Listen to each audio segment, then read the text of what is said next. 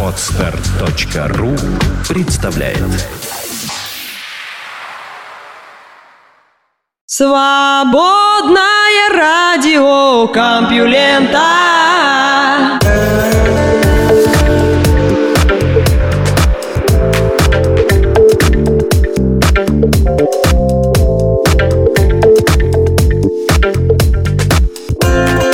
Здравствуйте, самые любопытные слушатели из всех. Вы слышите Лёшу Халецкого, а значит в эфире свободное радио Компьюлента. И этот выпуск называется «В тени». Но моя задача все самое интересное осветить, вывести из тени и рассказать вам.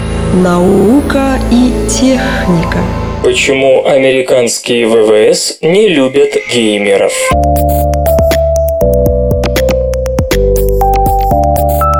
Если вы хотите действительно большие ВВС, любые обычные или дистанционно управляемые, вам нужно много пилотов и, конечно, денег.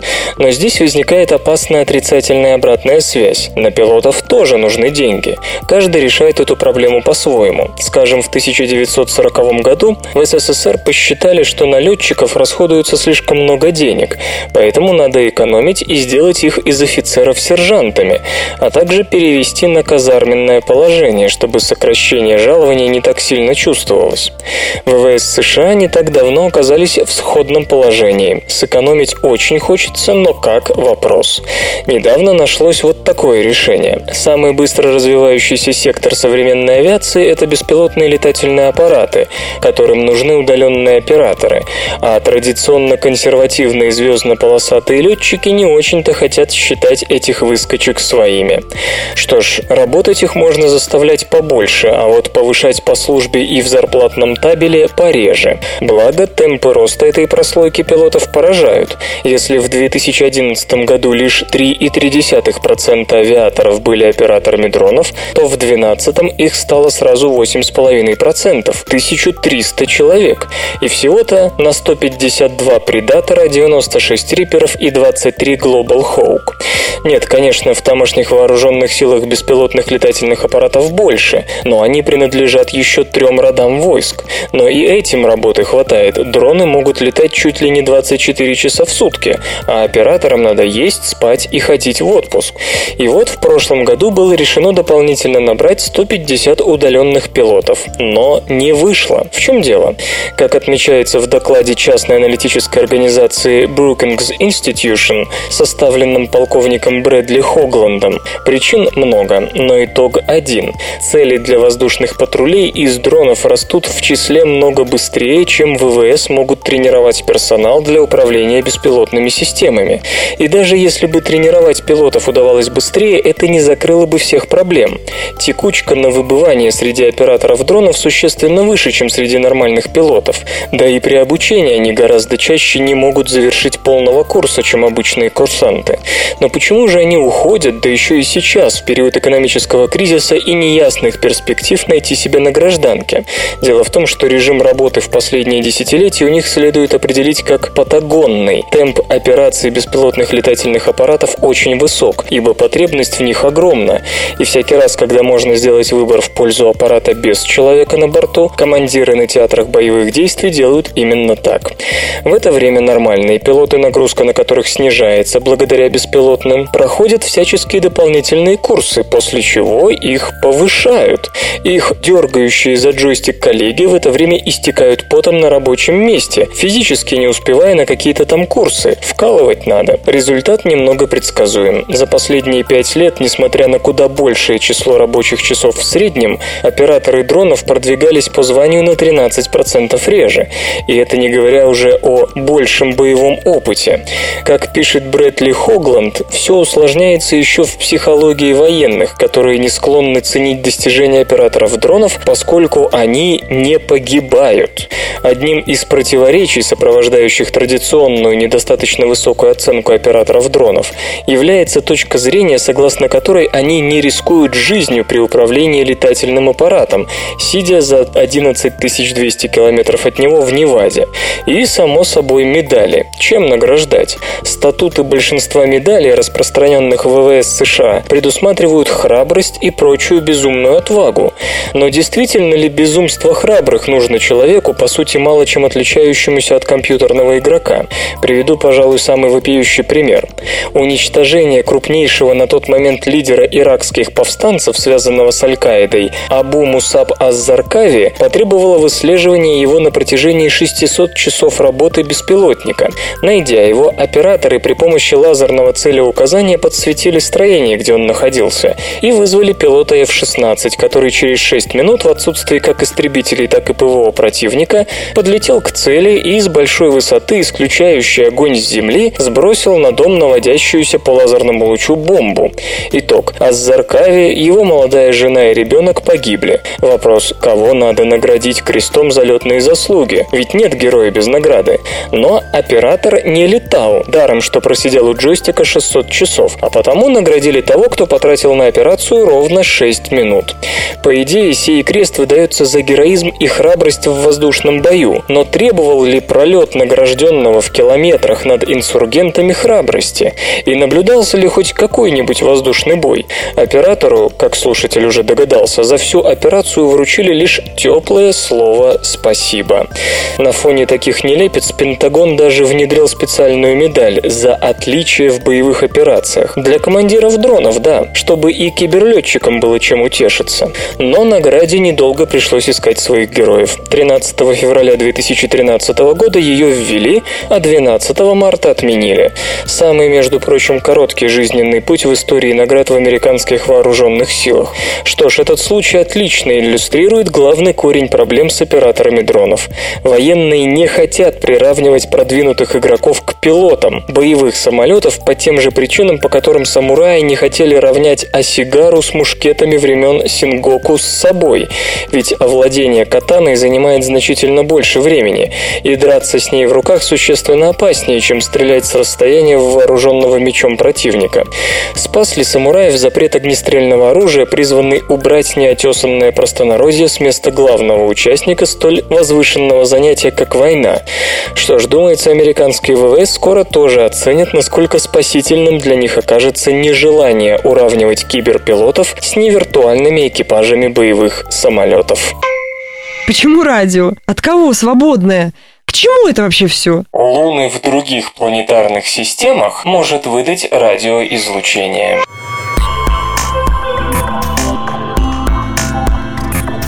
Обнаружение экзолун у гигантских планет в зоне обитаемости за пределами Солнечной системы – одно из самых перспективных направлений в сегодняшней астрономии.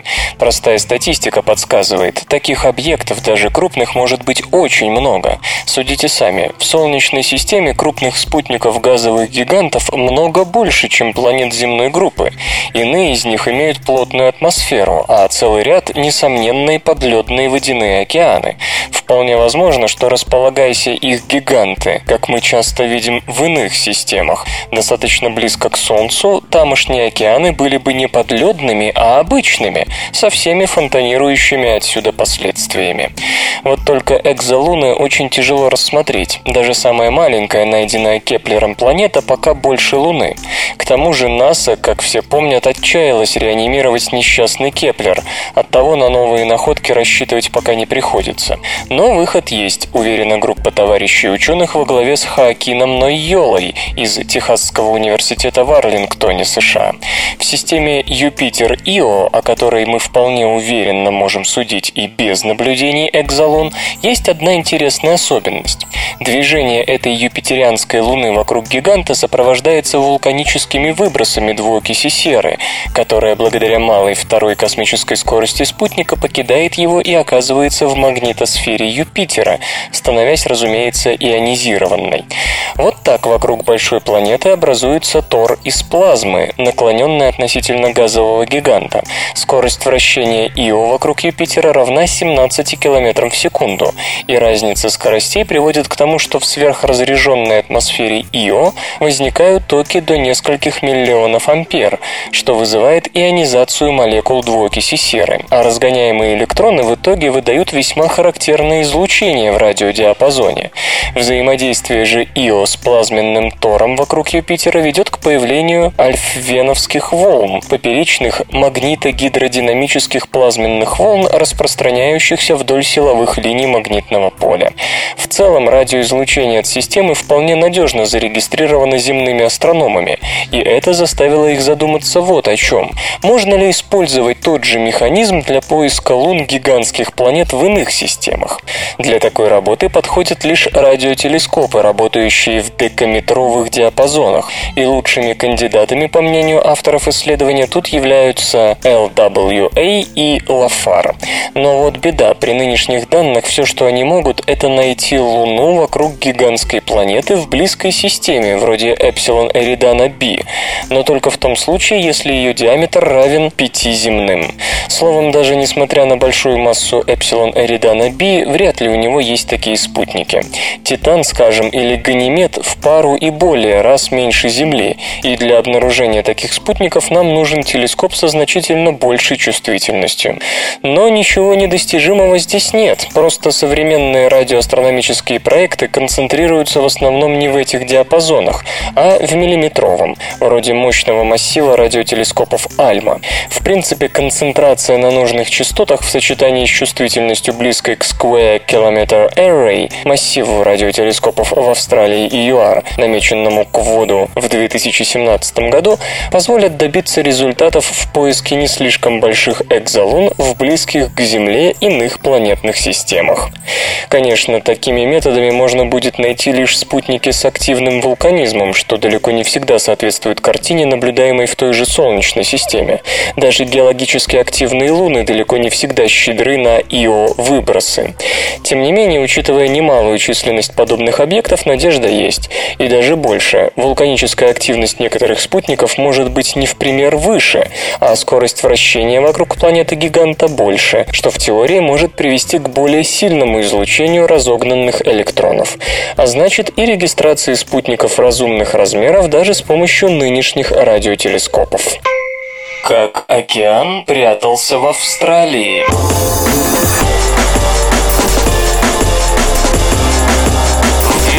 2011 году часть океана сделала неправильный поворот. Вместо того, чтобы пролиться с неба дождем, попасть в реки, а затем обратно в океан, она застряла в Австралии, охваченной рекордными наводнениями, и вместе с реками отправилась в обратном направлении, вглубь континента. Воды заблудилось столько, что уровень мирового океана упал и оставался низким более года. Джон Фассоло из Национального центра атмосферных исследований США заметил что-то неладное, изучая колебания уровня моря. Он неуклонно растет примерно на 3 мм в год, но во второй половине 2010 вдруг резко уменьшился. К началу 2011 он снизился на 7 мм, самый большой показатель с 1992 года, когда начались спутниковые измерения. Димарш продолжался до конца 2011 года. Немногие обратили на это внимание на фоне сильных наводнений в Австралии. Господин Фассоло задался вопросом, не связаны ли два события. Тем, что больше воды, чем обычно испарялось с поверхности океана и выпадало на Австралию, можно объяснить и наводнение, и снижение уровня моря. Спутниковые данные говорят о том, что в 2011 году и впрямь больше воды находилось на суше, чем в предыдущие годы, особенно в Австралии, Южной Америке и Юго-Восточной Азии. Ранее это объясняли сильной ланинией, которая направила к Австралии теплый влажный воздух. Но почему же резкого снижения уровня моря не происходит всякий раз при ланинье? Просмотрев метеорологические записи, господин Фассуо выявил два дополнительных фактора. Индийский океан был намного теплее на востоке, чем на западе, из-за чего еще более теплый и влажный воздух выталкивался в направлении Австралии. Подобного не наблюдалось уже 20 лет. Одновременно ветры, окружающие Антарктиду, сместились на юг, усугубив эффект. Столь редкое сочетание и привело привело к обильным осадкам в Австралии. Но почему же вода задержалась на суше так долго? Обычно реки уносят лишнюю воду в океан за считанные месяцы. Дело в том, что Австралия обладает аномальной способностью накапливать воду в течение длительного времени. На западе континента рек очень мало, поэтому дождевая вода остается в песчаной почве. На востоке многие русла ведут не к океану, а к пустынной впадине в центре материка. Благодаря проливным дождям бассейн заполняется и превращается в озеро Эйр. Из икры, спрятанной в песке, на свет появляется рыба, и экосистема на короткое время оживает.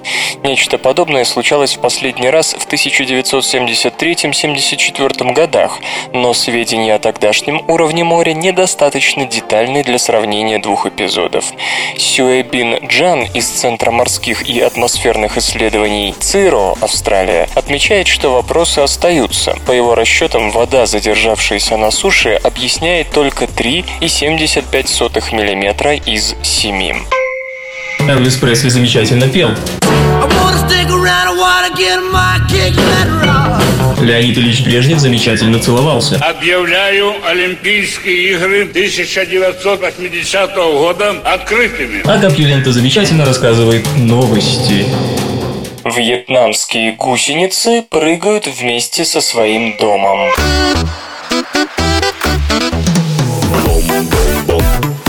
Гусеницы бабочки Калинда трифастиалис, обитающие в Юго-Восточной Азии, спустя две недели после своего появления на свет, строят себе из листьев конический домик.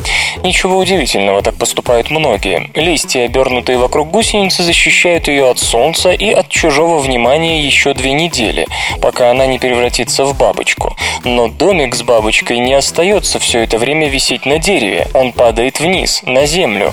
И тут с ним происходит происходит кое-что удивительное. Ким Хамфрис и Кристофер Дарлинг из Университета Торонто, Канада, описывают на страницах Biology Letters, как упавший домик с гусеницей внутри начинает прыгать. Причем не просто прыгать, а двигаться прыжками в одном направлении. Гусеница совершает один прыжок в секунду, перемещаясь примерно на 3 четверти сантиметра. Прыжки продолжаются три дня, с перерывами, естественно, причем только днем. По словам словам зоологов, таким образом насекомое стремится спрятаться от прямого солнца, чтобы во время метаморфоза не пострадать от обезвоживания и снизить заметность. Через три дня гусеница окукливается и замирает там, куда допрыгала. Такие прыгающие дома сами по себе не новость. Можно вспомнить, к примеру, мексиканские прыгающие бобы, семена одного мексиканского кустарника, в которых поселяются личинки моли и заставляют двигаться свои дома, когда чувствуют, что им становится слишком жарко. Однако эти гусеницы отличаются, во-первых, тем, что сами строят свое транспортное средство, а во-вторых, их движения не беспорядочны. Направленное перемещение у гусениц получается потому, что они упираются одним концом тела в стенку домика и сильно дергают своим противоположным концом, стукаясь спиной в лист. В итоге создается движущая сила, которая перемещает всю конструкцию только в одном направлении. Вслух и с выражением читаю стихотворение. Илья Эренбург «Я смутно жил».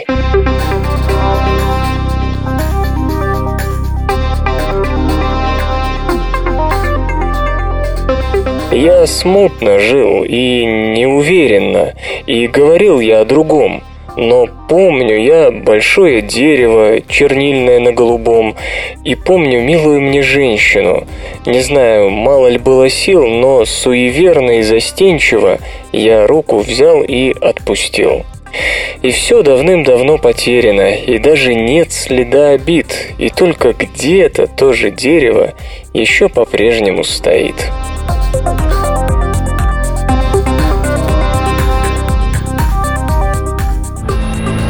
Наука и техника. Что порнография рассказывает о сексе?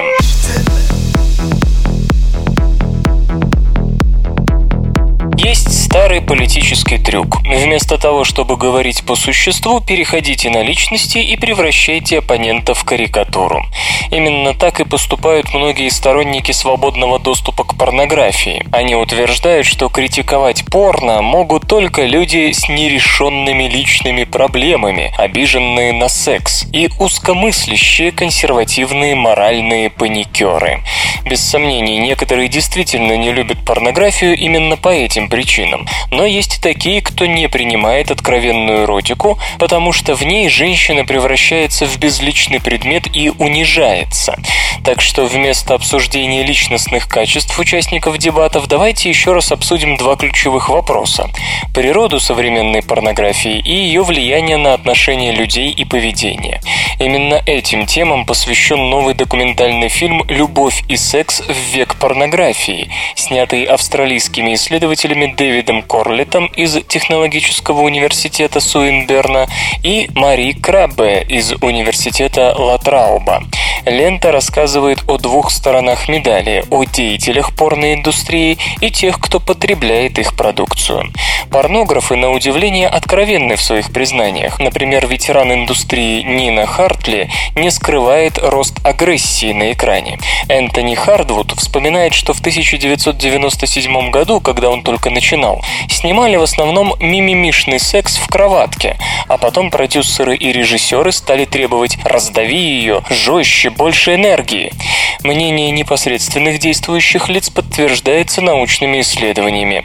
Согласно недавнему анализу содержания самых популярных порнофильмов, 88% включают сцены физической агрессии, 48% вербальной.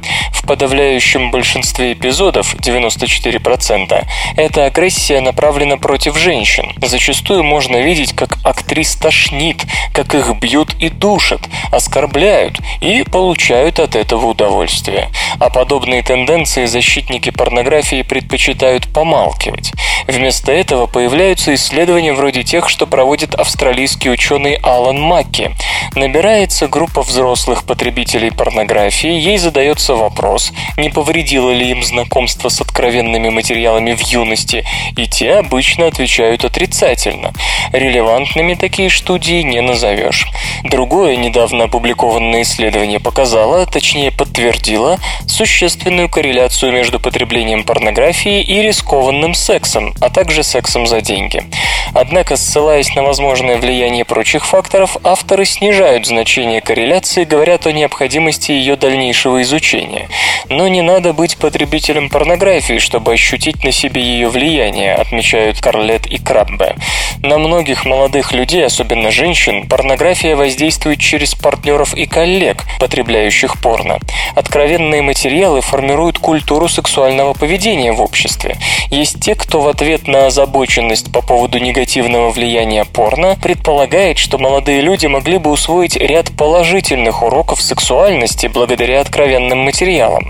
Сторонники такой позиции полагают, например, что порнография может научить молодых людей более безопасному сексу, взаимопониманию с партнером, положительному восприятию своей телесности, искусству переговоров и тому подобному.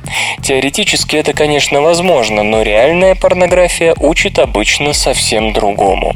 Молодые люди, согласившиеся дать интервью для фильма, часто говорят о том, что сравнение с порноактерами всегда в пользу последних. Они и выглядят лучше, и сексуальные возможности этих людей намного выше потенциала простых смертных. Тем не менее, порнография действительно вдохновляет их на попытки повторить виденное на экране. Между тем, большинство девушек, далеко не все, конечно, без особого энтузиазма относятся к подобным фантазиям партнеров. От филляции их тошнит. Им не нравится ни анальный секс, ни эякуляция на лицо и тело. Многие, попробовав один раз, больше к этому не возвращаются. Молодые гомосексуалисты благодарны порнографии за раскрепощение и уверенность в себе, ибо она показала, что они не одиноки. В то же время их раздражает стереотипное изображение гомосексуалистов сексуальных отношений в виде агрессии брутальных верхних по отношению к чрезмерно феминизированным нижним, что самое неприятное, некоторые начинают себя вести подобным образом и в жизни. Исследований, вызывающих беспокойство множество. Темой корреляции между порнографией и рискованным поведением озаботился даже комиссар по делам детей Великобритании. Очень странно наблюдать, подчеркивают исследователи, как в современном мире, стремящемся вроде бы к борьбе с какой бы то ни было дискриминацией, одновременно закрываются глаза на попытки порнографии легитимизировать желания и удовольствия, связанные как раз с унижением сексуального партнера. Если порнография действительно заинтересована в собственной дестигматизации, ей следовало бы серьезно рассмотреть этот вопрос.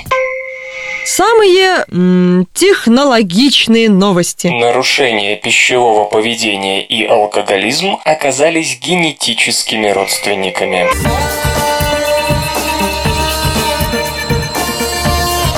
То, что любовь к сладкому и жирному может приобретать характер наркотической зависимости, экспериментально подтверждено около 10 лет назад.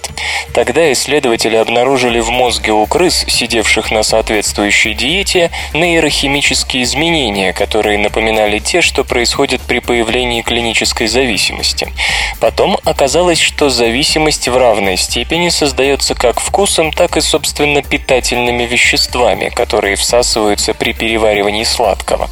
Когда животных пробовали лишить пищевого наркотика, у них наблюдались все признаки ломки – тревога, потливость, повышение температуры, изменения в уровне дофамина и тому подобное. Правда, выяснилось, что такой эффект имеет место только при сахарной зависимости, то есть после жирной диеты никакой особой ломки не происходило. Хотя это не значит, что зависимости от жиров нет. В конце концов, ломка от кокаина тоже выглядит иначе, чем от героина героина. Однако перенести эти результаты на людей оказалось не так просто. Действительно, у многих нас есть настолько любимые продукты, против которых мы бессильны, и американские психиатры даже создали список из 10 самых наркотических, среди которых предсказуемо оказались и чипсы, и шоколад, и пирожные, и мороженое, и паста. Но как определить, что человек зависим, к примеру, от чипсов? Было предложено несколько признаков. Появление привычки, связанной с каким-то продуктом, возникновение ломкоподобных симптомов без вожделенного продукта, поглощение его в повышенных количествах, какие-то особенности поведения, проявляющиеся только после съедания наркотика и так далее. Однако впоследствии эти критерии подверглись критике со стороны психиатров, которые стали высмеивать вещи вроде кофеиновой ломки, указывая на уж очень большую ее разницу с классическими ломками. Кроме того, помимо обычных зависимостей, которые возникали от тех или иных веществ, появились еще и поведенческие зависимости вроде игровой. И тут оказалось, что обычные пищевые аддикции тоже можно по ряду признаков отнести к поведенческим, и все это лишь усугубило неразбериху. Кроме того, далеко не всегда любовь к той или иной еде следует считать зависимостью и видеть в ней угрозу ожирения. В конце концов, выпить любят многие, но далеко не все при этом страдают от алкоголизма.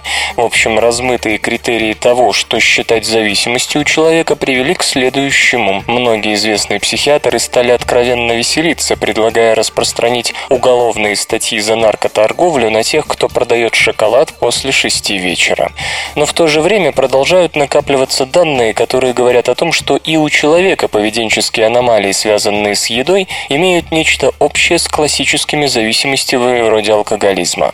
Так, исследователи из медицинской школы Вашингтонского университета в Сент-Луисе пришли к выводу, что пристрастие к алкоголю и психологические аномалии, связанные с едой, часто идут рука об руку и имеют одни и те же генетические основы. Мелисса Манчернов и ее коллеги собрали сведения о 6 тысячах взрослых людей, среди которых были те, кто страдал от алкоголизма и психологических расстройств, связанных с едой. К последним относилась не только неумеренность в еде, но и навязчивое желание избавиться от съеденного, выражавшееся в постоянном постоянном приеме слабительных и провоцировании рвоты. Ученые работали с близнецами, однояйцевыми и разнояйцевыми, что позволяло оценить как роль генов, так и влияние окружающей среды в развитии вредной привычки. Удалось заметить некоторое соответствие между пристрастием к алкоголю и пищевыми расстройствами. И, что важнее, это соответствие подкреплялось генетическим анализом. У мужчин с алкоголизмом гены на 26% перекрывались с теми, у кого были проблемы с едой. У женщин эта доля составляла 32%. Безусловно, эти результаты хорошо бы перепроверить нейробиологическими методами, то есть в деталях сравнить работу мозга у тех и других. Однако уже сейчас можно сказать, что обе поведенческие аномалии, и та, что связана с алкоголизмом, и та, которая отражает странное отношение к еде, имеют некоторые общие генетические корни. Родство алкоголизма и расстройства приема пищи может быть следствием того, что и то, и другое есть формы так называемого компенсаторного поведения, попытки преодоления некоего беспокойства. Как именно реализуется такое компенсаторное поведение, зависит уже от конкретных жизненных условий. Следует также подчеркнуть, что в этой работе речь шла о любых расстройствах приема пищи, от анорексии до обжорства. В случае обжорства исследователи не различали пристрастие к конкретным продуктам, однако среди пищевых зависимостей иногда выделяют и самую общую, когда человеку все равно, что есть, лишь бы есть. Возможно, учитывая новые генетические данные, в будущем на подобные аномалии удастся найти один ответ. И одна и та же терапия, психологическая, медикаментозная или генетическая, будет применяться и против алкоголизма, и против навязчивого переедания. И даже, чем черт не шутит, против игровой зависимости.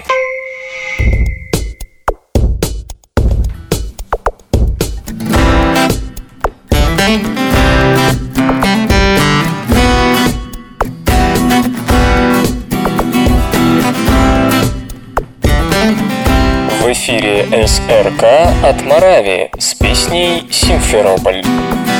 Твой поезд через полчаса уйдет И моя ладонь твою ладонь не найдет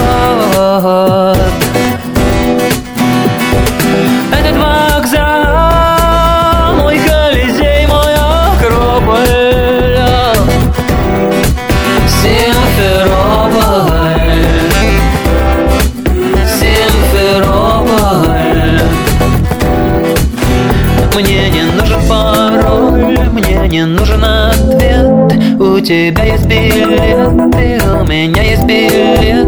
Я уеду на запад и на юго-восток Сквозь слова проступает вечности сок Мне никак не суметь это все писать Но я все же хочу хоть что-то сказать. Ты мой катализатор, я твой восход Мы движемся вместе, только вперед И соль черного моря. На волосах Я вечно с тобою, мне на его такова цена.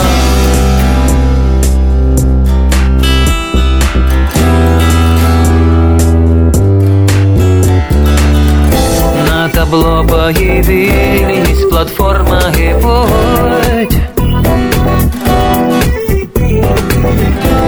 Только этот огонь уж ничем не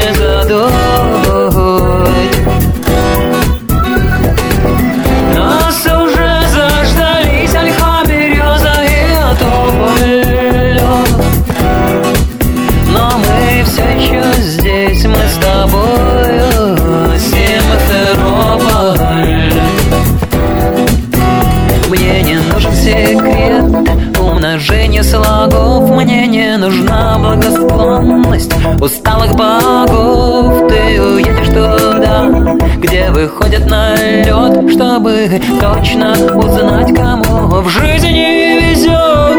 Мне никак не суметь туда тоже удрать Но я все же хочу вот что сказать. Ты катализатор, я твой восход Мы движемся вместе, только вперед И соль черного моря. На волосах Я вечно с тобою, не на его такова цена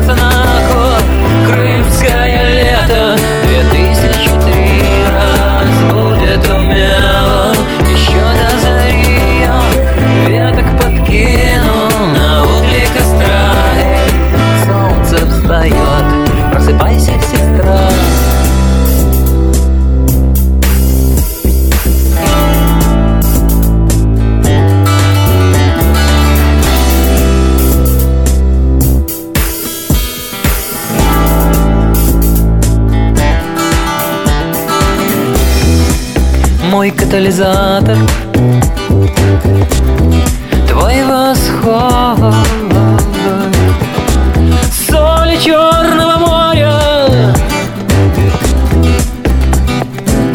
Не наяву так во снах Все диеты одинаковы.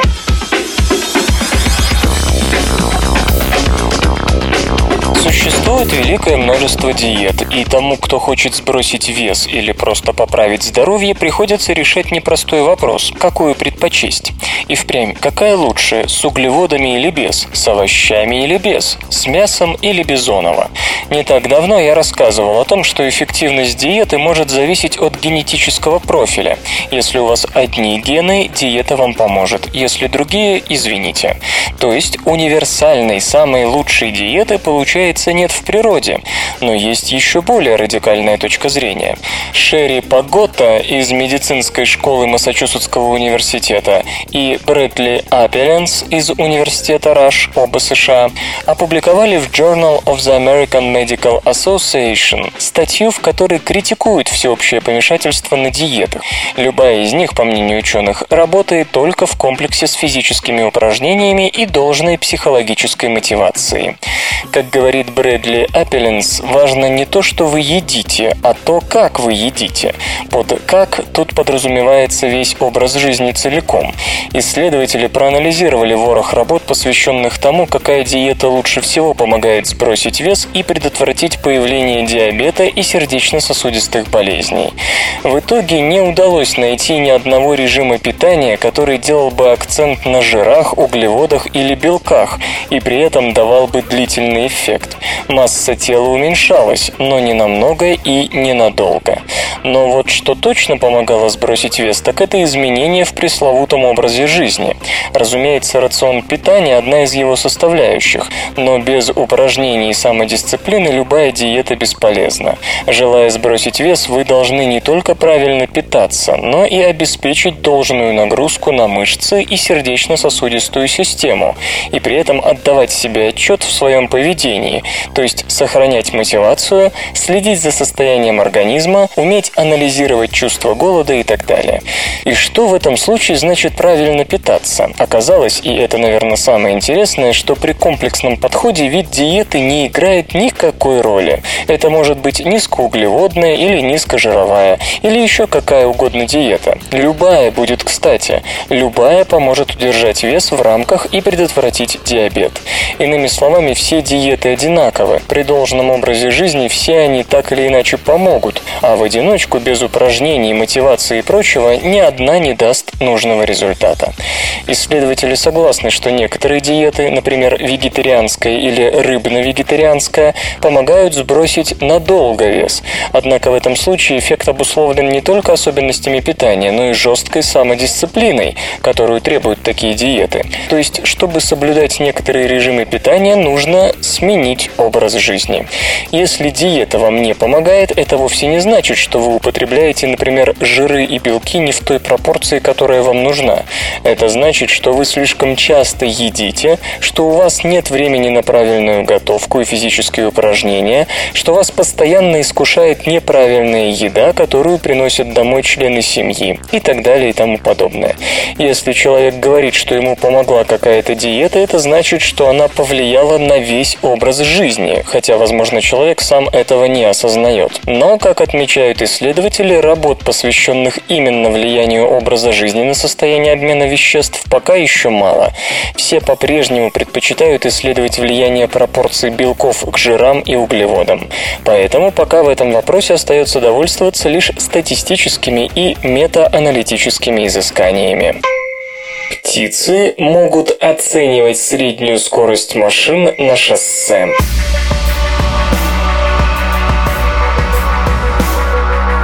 Птицам, живущим рядом с шоссе, постоянно угрожают автомобили. Если птица будет собирать насекомых с асфальта и зазевается, ее обязательно собьют. Чтобы не погибнуть, она должна вовремя взлететь. А чтобы вовремя взлететь, пернатому следует хорошо представлять себе скорость, с которой движется автомобиль. Дорожных знаков птицы, разумеется, не читают. Однако они все же имеют представление о том, с какой средней скоростью перемещаются машины по той или иной дороге. Эту способность у птиц обнаружили Пьер Леганье из Квебекского университета в Римуске и Саймон Дукатиз из университета МcГилла, оба Канада. Мысль проверить, как хорошо птицы умеют угадывать скорость движущейся машины, пришла в голову господину Леганье, когда он возвращался домой и наблюдал за птицами, поднимающимися с дороги перед его автомобилем. Технически исследование было довольно простым. Ученые отмечали скорость, с которой двигалась машина, когда перед ней взлетала птица. После чего автомобиль продолжал двигаться с постоянной скоростью до того места, где сидела взлетевшая птица. Таких измерений было сделано больше 130 с 21 видом птиц, хотя более половины наездов приходилось всего на три вида – на черных ворон, воробьев и дроздов. Результаты оказались такими. На участке дороги, где движение ограничивалось 20 км в час, птицы улетали, когда до машины оставалось 10 метров. Если скорость не должна была превышать 90 км в час, критическое расстояние до машины увеличивалось до 25 метров. Если скорость по знаку была 110 км в час, то птицы взлетали за 75 метров до автомобиля. Иными словами, пернатые довольно адекватно оценивали скоростной режим на шоссе. Но при этом птицы не слишком обращали внимание на то, как конкретный водитель соблюдает этот самый скоростной режим. Иначе говоря, если автомобиль ехал быстрее или медленнее, чем было принято для этого участка шоссе, птицы все равно взлетали примерно на том же расстоянии от машины, какое они выучили для средней скорости движения. Эта способность появилась у птиц, очевидно, благодаря естественному отбору. Те, кто мог более или менее точно оценить, когда нужно улететь с дороги, просто-напросто оставались в живых и могли оставить потомство с соответствующими генами. Хотя, конечно, было бы любопытно оценить поведение птиц на дорогах, где водители менее законопослушны и не следят за тем, что предписывает дорожный знак. Исторический анекдот. В 1916 году война на французском фронте приняла позиционный характер. Противники, зарывшись в землю, месяцами стояли на одном месте и знали наперечет буквально каждый колышек и каждую выбоину. Пространство между окопами, так называемая нейтральная зона, было изучено с микроскопической тщательностью. Каждая выброшенная из окопа пустая консервная банка немедленно подвергалась жестокому обстрелу.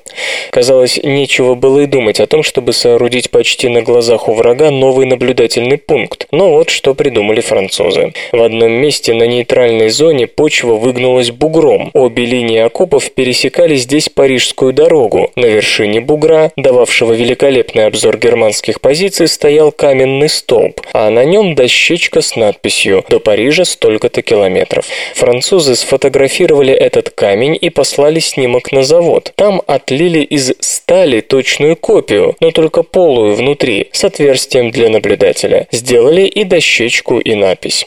Ночью французские разведчики выползли на нейтральную зону, вырыли настоящий камень, а на его место поставили стальную подделку. Из окопа к этому оригинальному наблюдательному посту прокопали ход. Больше месяца сидел в мнимом камне французский наблюдатель и без помехи следил за всем, что творится во вражеских окопах. Немцы так и не догадались об этой хитрости.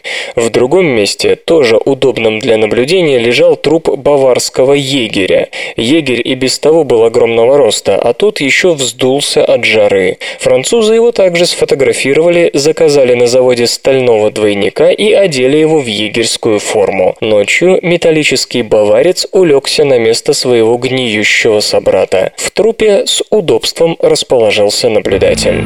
Наука и техника. Зомби-вихри, возможно, играют важную роль в образовании звезд.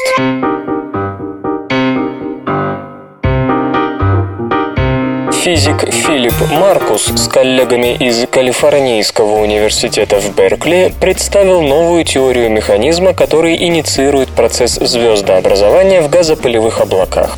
Астрономы довольно давно дискутируют о том, как именно диск газа, из которого образуется протозвезда, теряет свой угловой момент.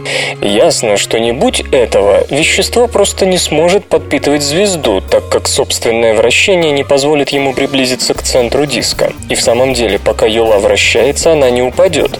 Точно так же не упадет на протосветило и газ из облака. Но в космосе Юлу диска тормозить почти нечем, поэтому она может вращаться слишком долго, чтобы звезда успевала возникнуть до остывания газа в диске.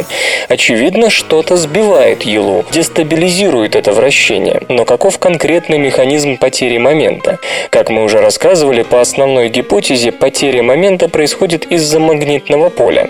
Вот только для его возникновения нужно, чтобы газ в диске был ионизирован. Однако внешние области слишком холодны для этого, а значит магнитного поля там, кажется, быть не должно. Авторы работы полагают, что главным дестабилизирующим фактором, ранее просмотренным астрономами, является изменение плотности диска по высоте. Чтобы доказать это, они сделали трехмерную компьютерную модель таких дисков, и у них тут же стали получаться 3D-вихри, причем именно в тех внешних зонах диска, которые были слишком холодны для ионизации и дестабилизации с помощью магнитного поля. В так называемых мертвых зонах, механизмы дестабилизации которых вызывали больше всего вопросов. При этом возникновение одного вихря, перемещающегося по диску, провоцировало появление новых, и из-за этого процессы такого рода скоро заполняли все пространство мертвых зон. Поскольку вихри возникали из этих мертвых зон и новые поколения вихрей начинали маршировать вдоль них, мы стали называть их зомби-вихрями, поясняет господин Маркус. Зомби-вихри дестабилизируют вращающийся газ, что и позволяет ему падать на протозвезду, завершая ее формирование. Чуть раньше группа немецких физиков на основе эксперимента сделала вывод о том, что дестабилизация в мертвых зонах может наступать благодаря магниторотационному эффекту, то есть теперь в ранее считавшемся стабильном месте постулируется наличие сразу двух способов потери углового момента, что приводит к падению газа на протозвезду. Очевидно, оба объяснения в значительной степени перекрываются, поэтому пока трудно сказать, какое из них ближе к реальности. Свободное радио Компьюлента. Развитие рака зависит от узлов в матричной РНК.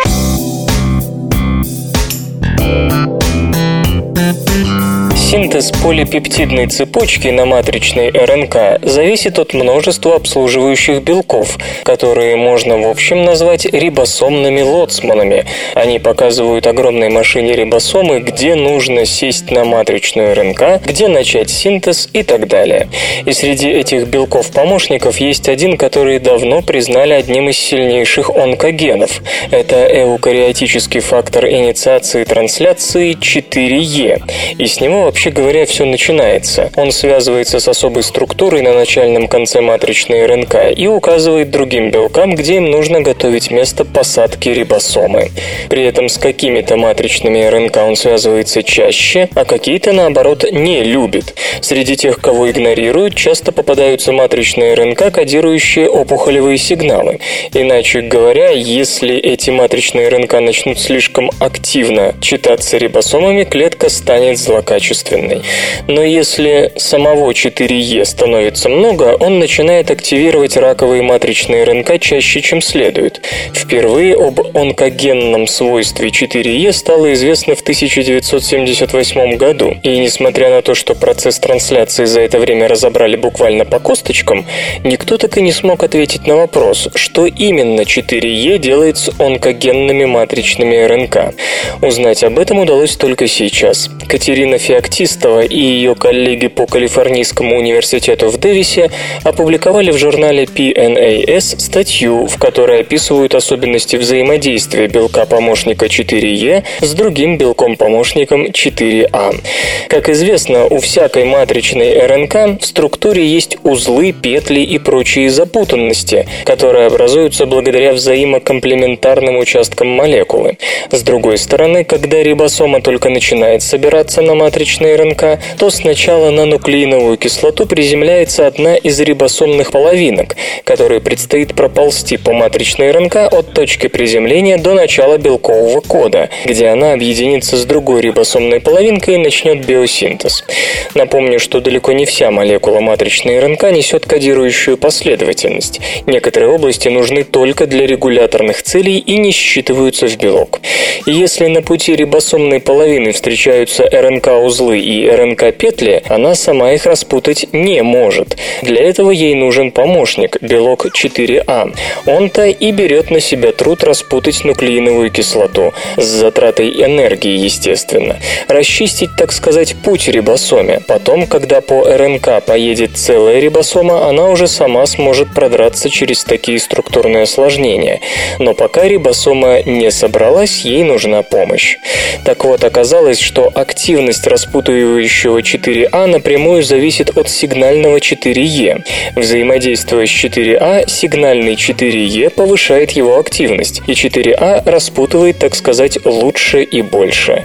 А у раковых матричных РНК как раз очень много таких препятствий на пути рибосомной половины, и потом слишком много работы для белка-распутывателя. В норме какая-то доля этих матричных РНК все равно транслируется. Все-таки они кодируют нужные клетки белки, но если 4Е становится много, он не только фокусирует внимание всей трансляционной мишенерии на таких матричных РНК, но еще и стимулирует 4А, чтобы он распутал эти матричные РНК как можно полнее. Дальнейшая опухоль.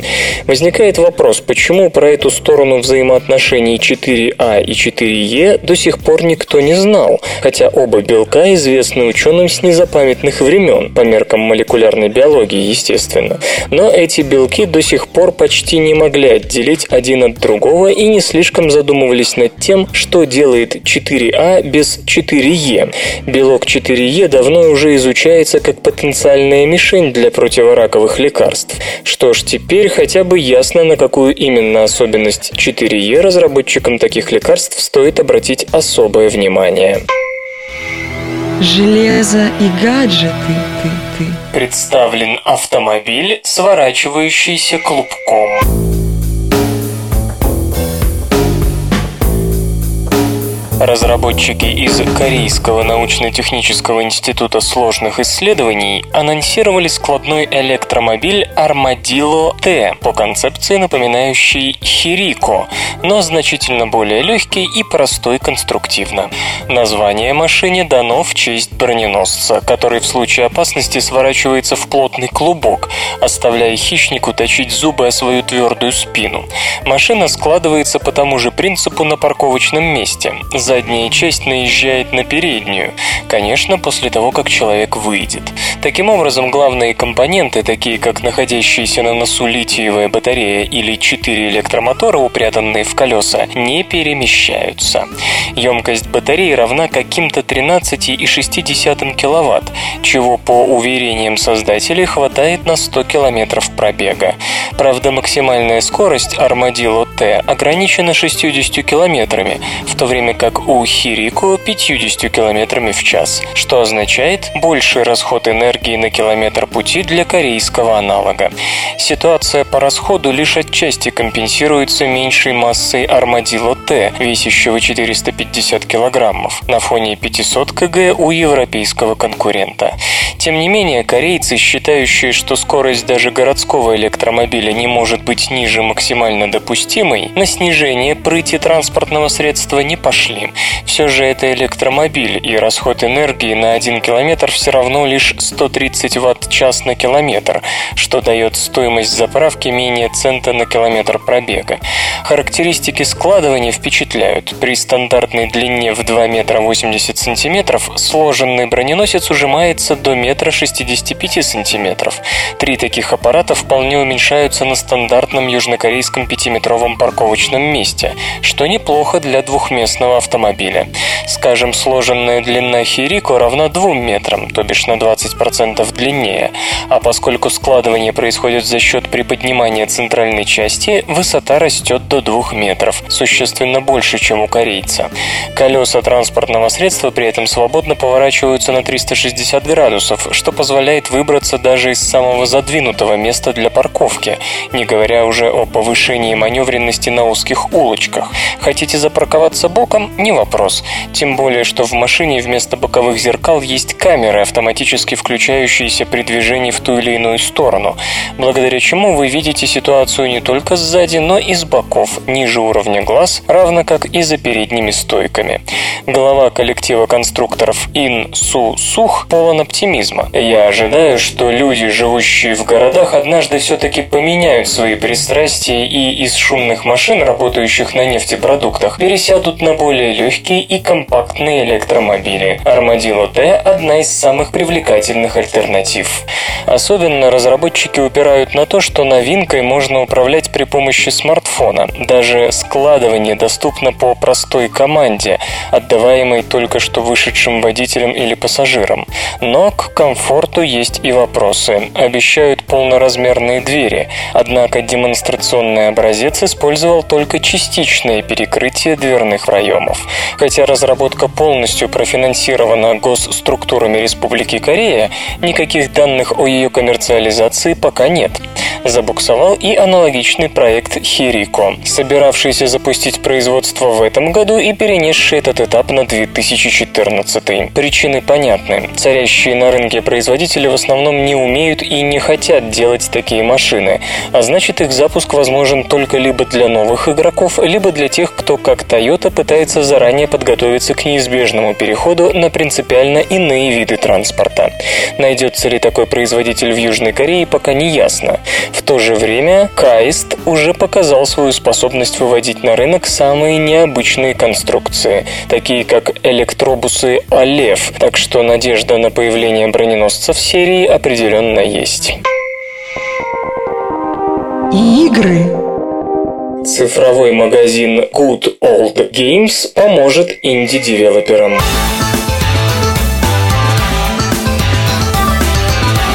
Независимые авторы интересны своими нестандартными подходами к разработке, новаторскими идеями. Порой у них получаются действительно выдающиеся игры. Впрочем, прежде нужно, чтобы их заметили и стали покупать их творения. Но как это сделать? Во-первых, инди-девелоперам даже заикаться не стоит о традиционном коробочном распространении. Во-вторых, нужно попасть в крупную сеть цифровой дистрибуции. На ум, конечно, сразу приходит Steam компании Valve. Здесь работает механизм механизм Steam Greenlight, позволяющий за 100 долларов любому желающему создать страничку с описанием своего проекта. Если он придется по вкусу сообществу и за него проголосует достаточно пользователей, игру выставят на продажу. Но пока у Valve все идет не так гладко, как хотелось бы. Отбор в Steam Greenlight проходят, мягко говоря, далеко не все игры. К тому же неясно, по какому принципу компания отбирает проекты. В общем, Valve критикуется и разработчиками, и обычными обычными игроками. И тут на сцену выходит польская компания CD Projekt Red, авторы великолепной ролевой серии The Witcher, Ведьмак, со своей собственной торговой площадкой Good Old Games. Поначалу GOG задумывалась как магазин для торговли классическими играми. Со временем там появились и обычные проекты. И вот сейчас CD Projekt взялась за то, что не удалось Valve, то есть за помощь инди-девелоперам в продвижении их работ. И главное тут вот что. GOG не будет полагаться на мнение обычных потребителей. Чтобы игра пошла в люди, ей предстоит пройти профессиональную экспертизу. Valve, напомню, не раскрывает причин, по которым игра не пошла в дистрибуцию. Разработчикам просто приходится гадать, что всегда обидно. А что CD Projekt? Мы обязательно свяжемся с вами и прямо скажем, что думаем о вашем проекте, обещают поляки. Мы знаем вкусы наших пользователей и всегда стараемся предоставить им лучший выбор свободных от DR DRM защиты игр. Мы рассмотрим все заявки, чтобы выяснить, отвечают ли они нашим требованиям, глубине геймплея, оригинальности и качеству. Выбрали вас или нет, но ответ вы получите в течение двух рабочих недель.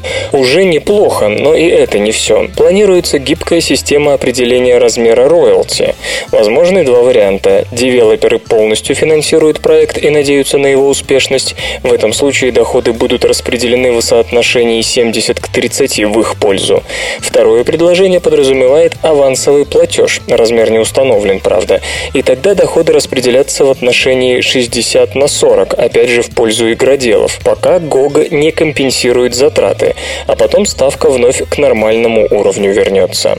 Могучая Valve, к слову, вообще не занимается продвижением игр, даже от крупных издательств. Ну а до инди-студий, понятно, и вообще нет дела. В GOG же обещают, что возьмут на себя часть маркетинговых функций. Каждая игра, выходящая в нашей системе, получит кросс-медийную рекламную кампанию. Мы не только размещаем о вас информацию, но и продвигаем проект в социальных сетях – Facebook, Twitter, на YouTube и прочих ресурсах. Мы готовы сотрудничать с вами и по другим рекламным направлениям. Наконец, поляки отказались от платных заявок, которые у Valve стоят 100 долларов.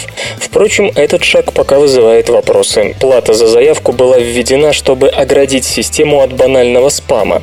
Но в любом случае у независимых девелоперов появилась достойная альтернатива. Компьютер. Лента. Подкаст.